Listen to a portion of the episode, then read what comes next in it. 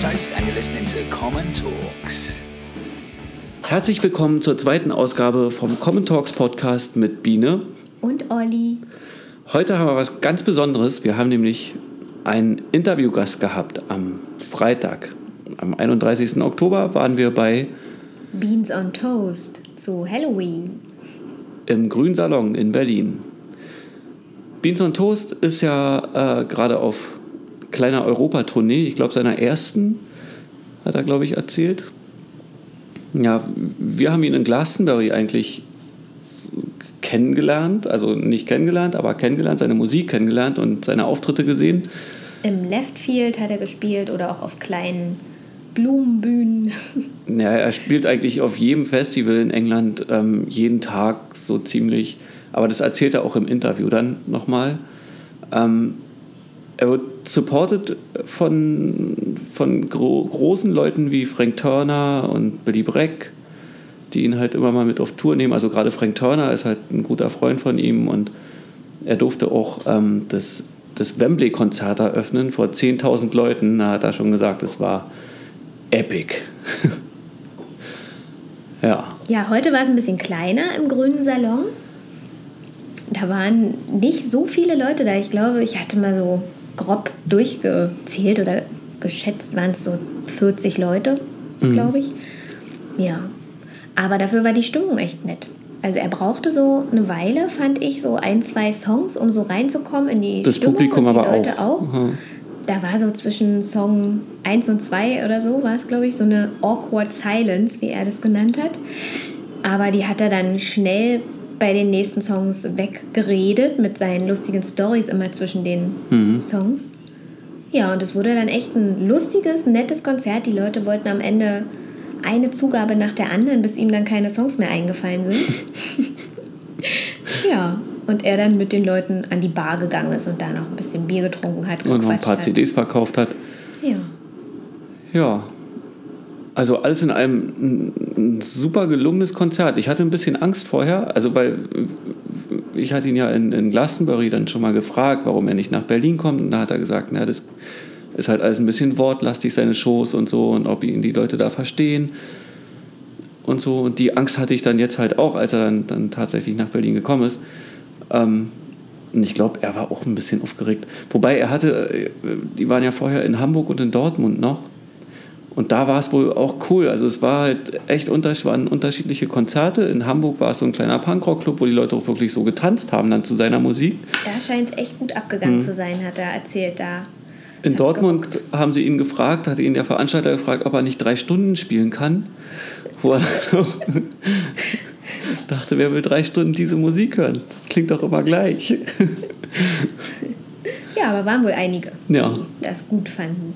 Ja, und in Berlin, wie gesagt, auch. Aber ich wollte noch die Story erzählen, wie er denn in den grünen Salon gekommen ist. Fängst du mal an? Ja, also wir haben ja, äh, dadurch, dass wir uns ja verabredet hatten zum Interview, haben wir halt davor gewartet. Ich in einem kleinen Café und Biene kam später nach. Und aus, ich saß da im Café, habe ein Bier getrunken und dann habe ich gesehen, wie Jay, also Beans und Toast, mit seinem Kumpel Bob, bepackt mit Gitarren an mir vorbeilaufen in Richtung am grünen Salon vorbei in eine ganz andere Richtung. Und dann habe ich mein Bier ausgetrunken, habe Biene angerufen, dass sie mal gucken soll auf dem Weg, ob sie die vielleicht aufgabelt. Und tatsächlich, So war es dann. Kurz vorm Fernsehturm habe ich die beiden dann gefunden, mit einer großen Stadtkarte aufgeschlagen und ziemlich lost sahen die aus. Und habe die dann gefragt, ähm, sucht ihr den grünen Salon, dann kommt mal mit. Und die wussten überhaupt nicht, wo sie hin sollten. Die standen schon vor dem großen Theater, Volksbühne und dachten aber so, da drin spielen wir auf gar keinen Fall. ja, und wussten aber nicht, dass da eben noch die zwei kleinen Räume waren.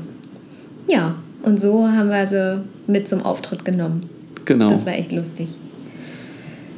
Ja, die waren auch recht locker. Wir sind dann da gleich mit denen rein. Die haben den Soundcheck gemacht und danach haben wir dann das Interview noch gemacht, kurz vorm Gig. Genau, und das Interview hört ihr dann jetzt. So sieht's aus. Viel Spaß. Guten Tag. Guten Tag. Beans on Toast. Hello. With us today. That's about as much as German as I know, I'm afraid. Really? Yeah. We can teach you some if you want. Yeah, Bob. Bob's really good actually. He's been uh, he's been trying to teach me, but unlearnable. Okay. So cheers and welcome to Berlin. Thank you. Thanks for having me. Yeah. This is your first time in Berlin? It is, yeah. Um, first, this is the first time I've ever played gigs in Germany. This tour, and it's I've never even been to Berlin as as a kind of tourist or whatever. But I hear amazing things, and it's always been one of the places I've wanted to go to. So obviously, being here on Halloween This is why you're Epic. wearing your orange T-shirt. It's my favourite T-shirt. Yeah, I was like, I'm going to Berlin. I'll, I'll put my favourite T-shirt on. Our little pumpkin tonight. Exa- oh, exactly. Yes. So I did dress up. Cool. Okay, are you planning to go out to some clubs after the show? Yeah, I mean, we we both we we both feeling hard done by from Hamburg, um, which happens on tour, and uh, it generally gets a little bit better around showtime. So um, yeah, for sure, it's Halloween. It's, it's Berlin. We're definitely going out wherever you want us to go or suggest. Although the guy did say there's a cabaret here, Uh, yes, it? yes. so Yeah. maybe we'll just hang around here and dance on the pole. But no, we'll definitely go and check Berlin out. But we have got a flight first thing in the morning. Oh. We missed a flight from Amsterdam last weekend as well. Missing flights, not cool. No. Your tour schedule shows that you're on the move pretty much every day. Do you still know in which city you are when you wake up in the morning? Sometimes in, in Berlin, I do. but Some places I don't even. know- I can't even pronounce it when I'm there. Okay. And pretty much forget straight away. Um, but yeah, you know. Um, yeah. Still yes. Well, still Okay. yes. Yeah. Yeah, we, we just expected you to be on tour with Frank Turner. Mm-hmm. In spring Yes. in Berlin. Okay. We went Was to see Frank year? Turner. Was it it was, this? I think, in April or Yeah. March or it wasn't so. a small club. Okay. We thought you. Would Yeah, I was. I did the UK leg of that tour. Yeah, we- did the, the, the kind of arena shows. Obviously, I've I- you know I've done lots with Frank, and he's always been so kind with the offering of shows and whatnot. I've never come out to Europe though. It's a different kind of setup, and uh, yeah, I'm sorry I wasn't there. Maybe, Maybe next next time. time. Yeah, I'll have a word. The concert was great. Was it? Yeah. Well, you know, he was on fire for that tour. It was the the shows in England. We was doing like the O2 Academy, sorry, O2 Arena, and uh, it was epic. Like ten thousand people a night and stuff like that, and just like amazing. Yeah, what a Yeah. tour. So Can imagine. hmm And how did it go in Dortmund and Hamburg? Dortmund, as I was saying earlier, a twelve hour a twelve hour drive. Yes. Very fast. Yeah, no missing.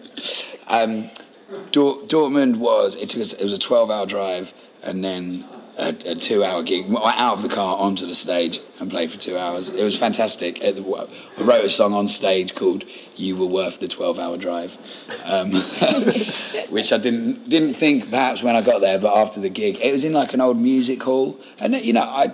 In my head, no one was going to come to any of the gigs. You know, I've never been here. I've not really. I couldn't see how or why German people would even like my music, if you know what I mean. It's just like it just it's like a block in my head. So I've never really done much in Europe. Because And you think we don't understand it? Maybe it's because it, I, I just picture it if it's because all the songs are quite you know they're about really English stuff and whatnot, and I just picture if you.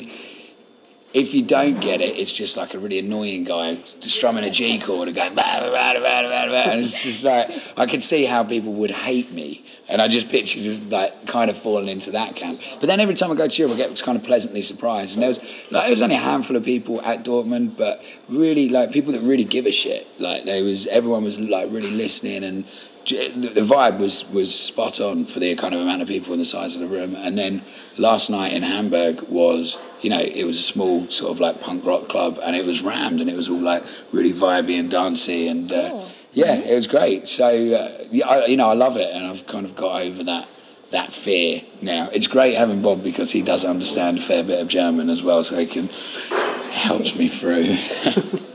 did you have it at school? We had uh, the choice to either learn French or German, or not the choice. They just cut the score in half. I did French, but my French is as good as my German, which is zero. I, I guess it's the kind of arrogance of, of English. I mean, we even went to France with the school to try and you know to help you to learn it, and just spoke English for the whole trip. And it was like, well, that didn't, didn't teach anybody anything. I wish I could speak other languages. If I could speak to a younger self, that's because I learned like maths and stuff at school that I never use. And a lot of things I learned in school, I, oh dear. Yeah. Shall I ask him? yeah. Oh, that was just a few seconds. Yeah. Sound check. Okay. It'll be nice to sound. Yeah. Thank you. um, musical interlude there, ladies and gentlemen listening at home. uh, what was I banging on about? It all began.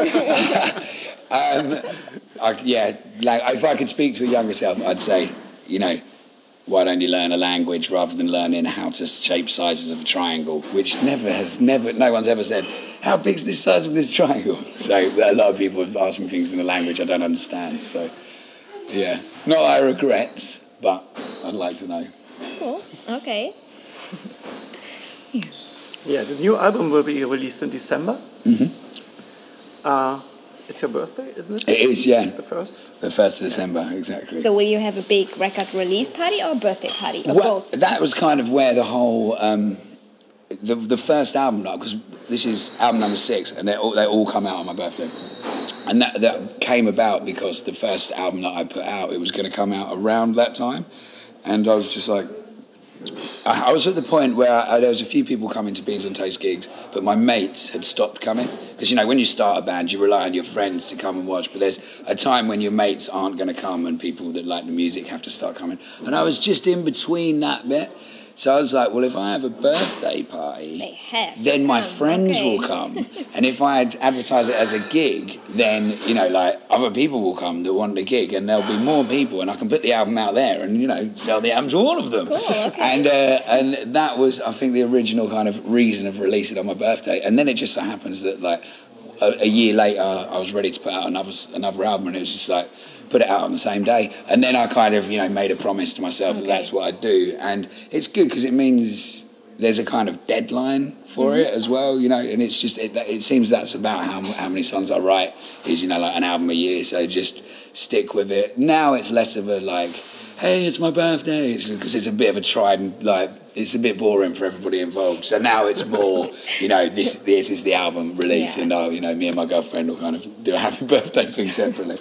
So you will be back in England then? Yeah, well, I'm tour- I'll be touring in England through from the 20th of November right through to like the 11th. So on on the actual day of release, I'm doing like an in store at this amazing record shop uh, just outside of London, Okay. and uh, yeah, and then gigs all the way through. Mhm. And it's called uh, The Grand Scheme of Things, Mm-hmm. right? The album? Why those big words? They're not that big, are they?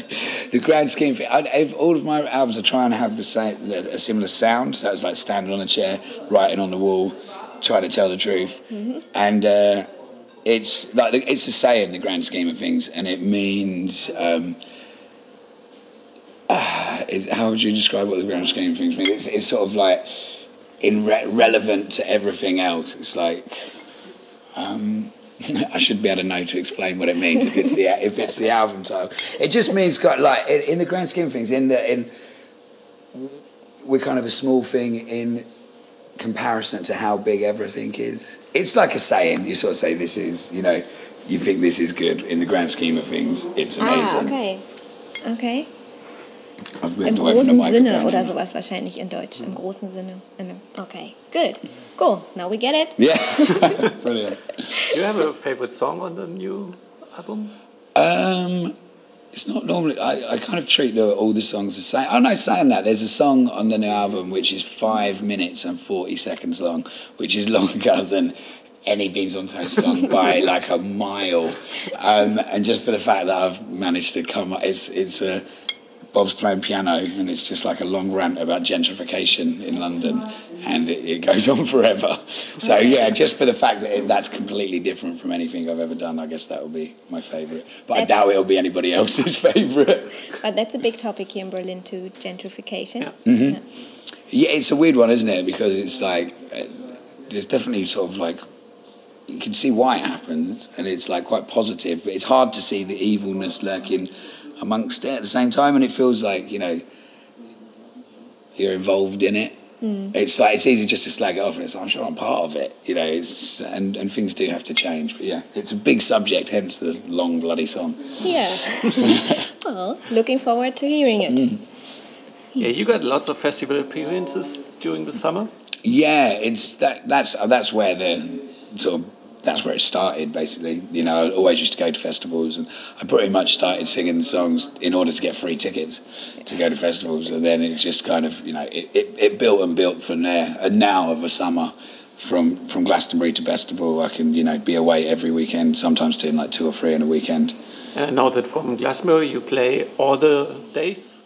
Yeah, Do you the- do it on every festival or? Um, you, sometimes, obviously, Glastonbury is massive, so you Yeah. can kind of jump around and do and do lots of shows. I like to do more than one show if it like if, if the festival's kind of big enough and warrants it. Um, or sometimes literally just leave one festival and go to a whole a whole different. Okay. I mean, on we went to three festivals in one day. No, four. We did four festivals in one day. We woke, we played uh, in Standon Calling on the Friday night. So we woke up at, st- at one festival, went and played a show, left, went and played another show, and then left and went to the festival where we was playing the next day. Four in one day, and that was, and it was an amazing day. as Well, brilliant. Very long day. Yeah. I can imagine. It was brilliant. So what do you do in the summer, uh, in the winter without This? festivals? This tour. Okay. Yeah. And is Glastonbury your favorite festival? Or Um, it feels sort of. To, ultimately, yeah, you know, it's the daddy, isn't it? It's the it's the one, and I, it was. I went to Glastonbury before I went to any other festival, and you know, it changed my life right there and then. When I was sixteen, I was like, you know, I'm into this. This makes more sense than anything I've ever seen. So in, in that, I mean, there's also some amazing, beautiful sort of small festivals. Secret Garden Party, I have a brilliant history with, and I have like lifelong friends that I've that I've met there, and uh, so I hold a special place in my heart for, for places like that and Boomtown. And but yeah, Glastonbury's the I was there just once and I saw you playing there. great. And I was like At the 30. bandstand. Oh, And okay, the left yeah, field. Yeah, at the last okay, year yeah, I also. know that. Yeah, yeah, good times. But I was 33 or so last year. Yes, I was. and I thought the same what you just said, that it's just so amazing and it's just life changing. If Mm. you go there, it's wow. Yeah, exactly, and it's there's nothing quite like it anywhere in the No. world, is there? So. Yeah, Do you special see place. any bands on the festivals? Oh Any yeah, other bands? loads. Yeah, yeah. You know, I spent. I was. You know, I still love festivals for you know every other the reason everybody else does, and you know, checking out new bands. I can't think off the top of my head who I did. see- Who was a kind of highlight for me at Glastonbury this year. Kate Tempest was amazing. Disraeli. It really was. Um, yeah, I spend the whole time, you know, dragging around, either getting up on stage or, or sort of like watching other people. So that's the, the core of it.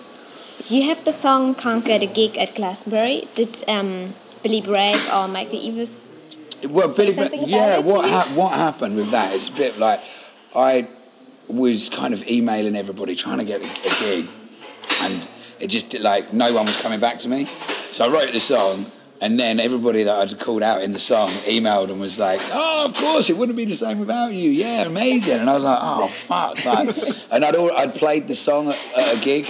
I think if I hadn't have played the song, I would have just uh, you know, but because I played it, I was like, I need to do this properly because I wasn't being mean to anyone. I was like, Yeah. if anything, it makes me look like a, you know, a bit of a tool rather than anybody else. So I was like, well, cool, I'll just do it, and you know, it'll be funny because I did get a gig, and and there's now it's turned into two versions where the original version just said thank you Billy Bragg and blah blah blah this and that, and then on the day when I was on stage with Billy Bragg and I was like, oh, I'm going to do it, I'm going to sing this song, and kind of explained myself beforehand. And you know, Billy, he's one, he's very thick-skinned, and, and two, he knows what I'm like, so he knew I wasn't being spiteful or anything. But I just came right out and did the like hard hitting version. I was just like, "Fuck you, Billy Bragg. Fuck you, Michael Eavis." Just stood there, and it was like, and afterwards, Billy was just like, he actually went, "Beans on Toast, last ever gig at Glastonbury." but uh, he said afterwards, he was like, you know, high fives, cool, hilarious, and uh, so you know, hey, I wasn't being spiteful, and it didn't take it that way. But I'm glad that it was. It's it was the perfect story for that song. To be honest, like the way it kind of went through, and it sort of all ended with a high five, and it also it's kind of now wedged in where it's like I'm gonna get a fucking gig Mm. now. It's like you know after the, it's like well otherwise I'm gonna write another bloody song and go on and on about it. So I kind of hopefully got my sort of Glastonbury gig sorted for for, for forevermore. So good Yeah, times. we will see you next year there. Hopefully, yeah. Brilliant. Yeah. Um, you're from England, right? Mm-hmm. And um, what did you say about the result of the Scottish independence referendum in September? Are you happy with the? No, I really wanted. I really wanted them to go independent. I uh, I love Scotland, and I like the idea of kind of like you know, one people being engaged in political debate again, which you know people of Scotland were really like, hey, like you know, we can make a change, we can get involved, we can sort of jump on it, and uh, it. I was one. I've not only did I want it to be a yes vote, I really thought it was gonna as well because I know the BBC weren't covering it properly and whatnot, but you know the kind of feeling on the on not I was at in Scotland, but you know the, the the kind of vibe. I was like, this is gonna fucking happen, and you know it probably would have been tough, but it. I'm just up for shaking shaking things up and trying to make as many changes. uh, You can't we can't really get much worse. So it's like you know make as many changes as possible, and the idea of yeah breaking up to kind of smaller smaller governments that are all still friends with each other. It wasn't like we was then going to like you know start hating on Scotland. So it's like I would a part of me I kept on saying that I you know I, I'd move to Scotland if they did get a yes vote. So I was yeah I was pretty behind it. Yeah. Okay. Thanks. Yeah. Are there any German bands you know or like? We was talking about this today actually. I mean Kraftwerk is the obvious Yeah. answer, but I guess that's just the kind of go-to answer. I'm sure there is, but is it a band called No Twist? Are they German? No. No. I, unfortunately, I kind of grouped together a Europe and Deus. Are they German? Who? Deus? No. No. Okay. In which case, by the sounds of it, no. Um, but I'd be interested to listen to some if you wanted to suggest Yeah, some. you have to say that now.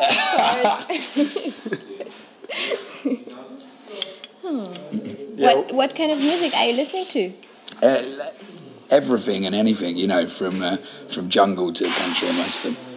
I have a, ra- a monthly radio show that. Um, since then, I've been listening to even more music because, like, when I hear stuff, I kind of get to the bottom of it and go and buy it and to play it on the show.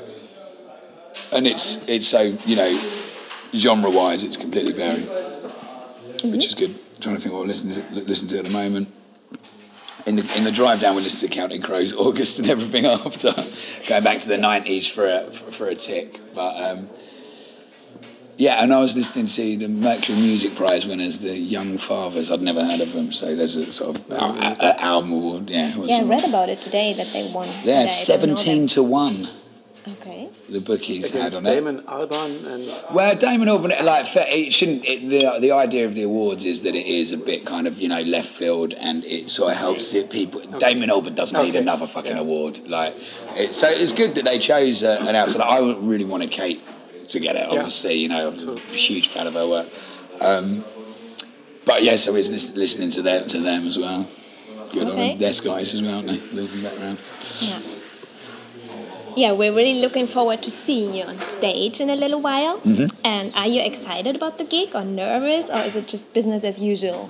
Uh, it's definitely not business as usual. I'm excited. I love it. Yeah, you know, it's, it's such an honour to, especially such a beautiful room, but to be able to do this and. Uh, yeah, I'm super excited. It's, one of those, it's as much fun as touring is for all the other stuff and seeing the cities and whatnot. You know, it's the the gig is the kind of heart of it.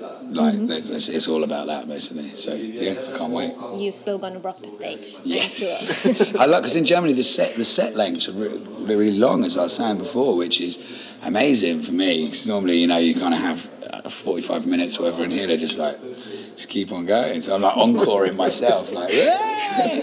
but uh, and because we'd had like a month or so where we hadn't played, which is really long for me and Bob to not do a gig for that long, and. Um, we played in Amsterdam last weekend and I got really pissed and I couldn't remember any of the words for any of the songs. It was just like horrible blur. And then in Dortmund with the two hour set, sober, going through, pulling out all these songs I hadn't played for years and remembering them, I was like, yes! So it was like, it's like going back to Beans on Toast school in Dortmund. So I'm, I'm ready now. I'm back. cool. Great. Yeah. okay, so Thank you Great. so much Oh, for your thank, time. thank you for the beer and for rescuing Yeah, sure. us from the street. And uh, Anytime. yeah, Anytime. signing off. Great.